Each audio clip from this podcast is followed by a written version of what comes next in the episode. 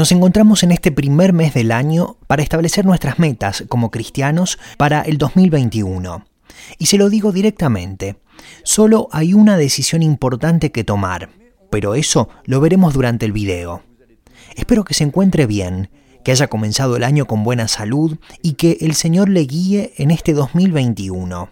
En este nuevo año, los cristianos en Jesucristo nacidos de nuevo, solo podemos dar gracias al Señor por su protección durante el año que pasó. Y seguimos orando por este nuevo año que comienza. Creemos por la fe que este será un año para su gloria, que podamos conocer aún más al Señor Jesús y sobre todo ser como Él. Muchas veces establecemos objetivos que no alcanzamos. Generalmente nos establecemos metas al final del año que se va para realizar en el año entrante. Y esta tradición de establecerse objetivos es mundial y sorprendente. Cada pueblo, cada cultura, cada comunidad tiene una forma especial de comenzar el nuevo año y una manera particular de trazarse nuevas metas o objetivos. Estas son algunas de las tradiciones más simples y sorprendentes. Algunas pueden robarnos una sonrisa, como las de India y Japón, donde se da la bienvenida al nuevo año pintando la casa y haciendo una gran limpieza con la esperanza de tener una vida mejor. En Sudáfrica se comienza el año con la renovación de los elementos del hogar. El primero de enero, los residentes de un barrio de Johannesburgo suelen tirar sus muebles y electrodomésticos viejos por la ventana colchones, somieres, mesas, sillas, televisores, camas, lavarropas, computadoras, tabletas y mucho más. Las autoridades recomiendan en este día no caminar por las veredas de las calles de este distrito. En otros países, como en Dinamarca o en Grecia, se rompen platos. Esta tradición genera un ruido extraordinario. Es costumbre arrojar todos los platos usados y rotos durante el último año frente a las puertas de las casas de los amigos. Puedes romper tus platos y vasos rotos y cuanto más grande sea la pila, más muestra cuánto amas a los amigos que viven en esa casa. Desafortunadamente, en muchos otros países, las tradiciones de los pueblos están alejadas de la voluntad de Dios, tomadas de la magia, de la brujería y de la superstición. En todos los países nos proponemos metas para el nuevo año, pero muchas veces no podemos cumplirlas. ¿Por qué no llegamos a concretarlas? Es una pregunta muy importante. A pesar de que estas resoluciones son buenas, nos cuesta ponerlas en marcha. Nadie quiere tomar malas decisiones, pero algunas veces las cosas se nos van de las manos. Nuestras metas son a menudo la respuesta a preguntas como ¿cómo puedo ser mejor? ¿Cómo puedo hacerlo mejor? En nuestros países occidentales redactamos una lista de resoluciones que son imposibles de cumplir o que con demasiada frecuencia se vuelven en nuestra contra. Metas como estas, por ejemplo. 1.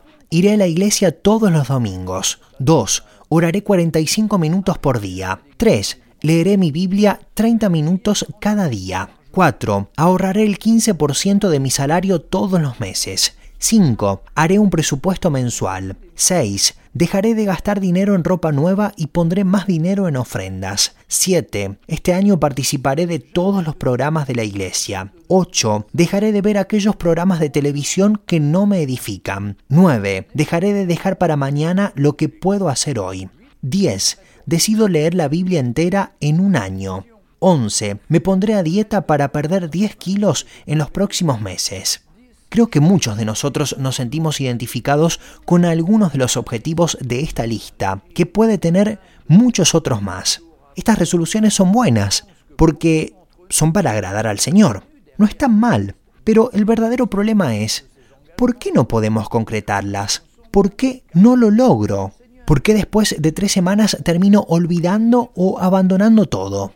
A pesar de que estas resoluciones son buenas, y estoy seguro de que forman parte del plan de Dios para mí. Ahora intentaré dar una respuesta a estos 11 puntos que acabo de mencionar. Punto 1. ¿Por qué el domingo por la mañana mi cuerpo está tan pesado que no puedo levantarme de la cama para ir a adorar a Dios? Quizás es porque soy un poco perezoso. 2. ¿Por qué no puedo orar durante 30 minutos cada día? Quizás porque vivo siempre a las corridas y no organizo mi tiempo correctamente. 3. No leo la Biblia porque cuando empiezo a hacerlo, si mi celular suena, me distraigo fácilmente y termino dejando la lectura para después. 4. No puedo ahorrar porque siempre realizo gastos imprevistos. 5 y 6. Quizá no respeto mi presupuesto porque a menudo gasto dinero en cosas que no necesito. 7 y 8. Nunca tengo tiempo para las reuniones porque siempre hay un partido de fútbol en la televisión en ese momento. 9, 10 y 11. Estoy demasiado cansado. Entonces, ¿por qué no logré cumplir mis metas? Es una buena decisión querer mejorar para el Señor, pero ¿por qué no lo logro? Escuche mi conclusión. Este espíritu de querer mejorar no tiene que ser solo para nuestro beneficio, porque no vivimos para nosotros mismos. Debemos dejar de creer en todos estos comerciantes de la felicidad que quieren hacernos creer de que si tenemos ropa nueva o un coche nuevo o nuevos métodos de trabajo, cambiaremos. Recuerde siempre que no vivimos para ser una nueva persona. Nosotros, los hijos de Dios, vivimos para el Señor Jesús.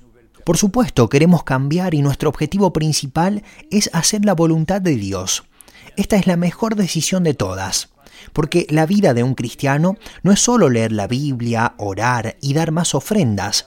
Por supuesto, eso es una parte, pero hay mucho más, es mucho más profundo que eso. Porque todos estos puntos están destinados a tratar de cambiarnos con nuestra propia fuerza, al igual que los fariseos y los religiosos. Es imposible cambiarnos por nuestras propias fuerzas. No podemos decidir ser mejores cristianos por nosotros mismos. Solo hay una cosa que nos puede llevar a cambiar, y es la obra de Dios en nuestros corazones. Pero ¿cómo la obra de Dios puede cambiarnos? Sepa que estas metas no lo convertirán en un buen cristiano. Será un buen cristiano si hace la voluntad de Dios.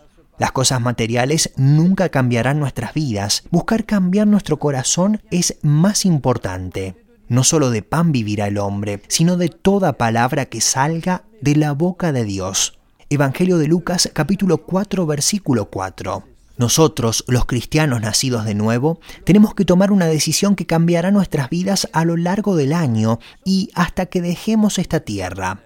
Está en el Evangelio de Mateo, en el capítulo 16, versículos 24 al 25.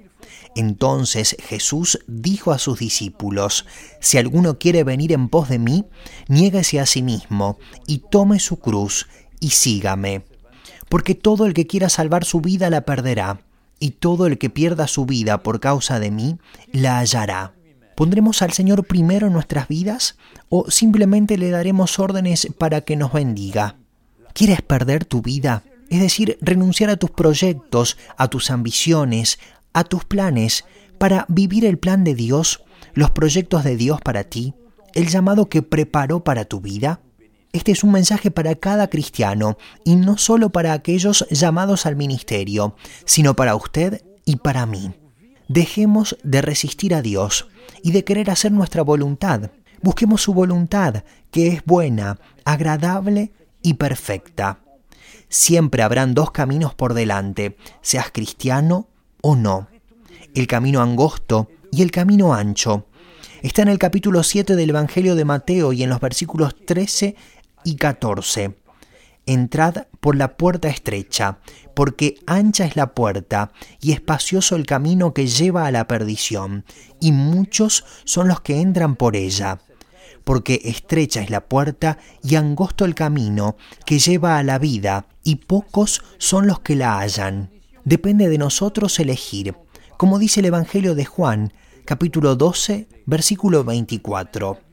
De cierto, de cierto os digo, que si el grano de trigo no cae en la tierra y muere, queda solo, pero si muere, lleva mucho fruto. ¿Quieres dar fruto en 2021? Entrega tu vida al Señor Jesús, deja que te cambie, muere a ti mismo y vive por Él y para Él. ¿Qué es el fruto?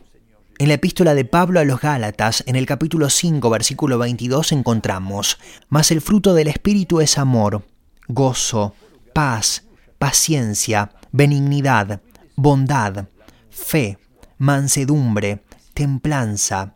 Contra tales cosas no hay ley. ¿Y qué produce esto? Está desde el versículo 25 del mismo capítulo Pero los que son de Cristo han crucificado la carne con sus pasiones y deseos. Si vivimos por el Espíritu, andemos también por el Espíritu. Para mí fue esta decisión la que cambió mi vida, mi matrimonio, mi familia, mis hijos, mi servicio a Dios. Pasaron ya más de 30 años y no me arrepiento, sino al contrario. Trato de animar a mis hermanos y hermanas a vivir este punto de inflexión en su vida cristiana y a poder decir como en el capítulo 42, versículo 5 del libro de Job, de oídas te había oído, mas ahora mis ojos te ven.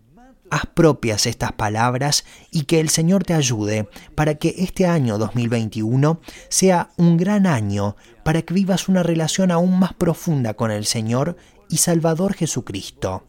Hasta pronto, que el Señor te bendiga.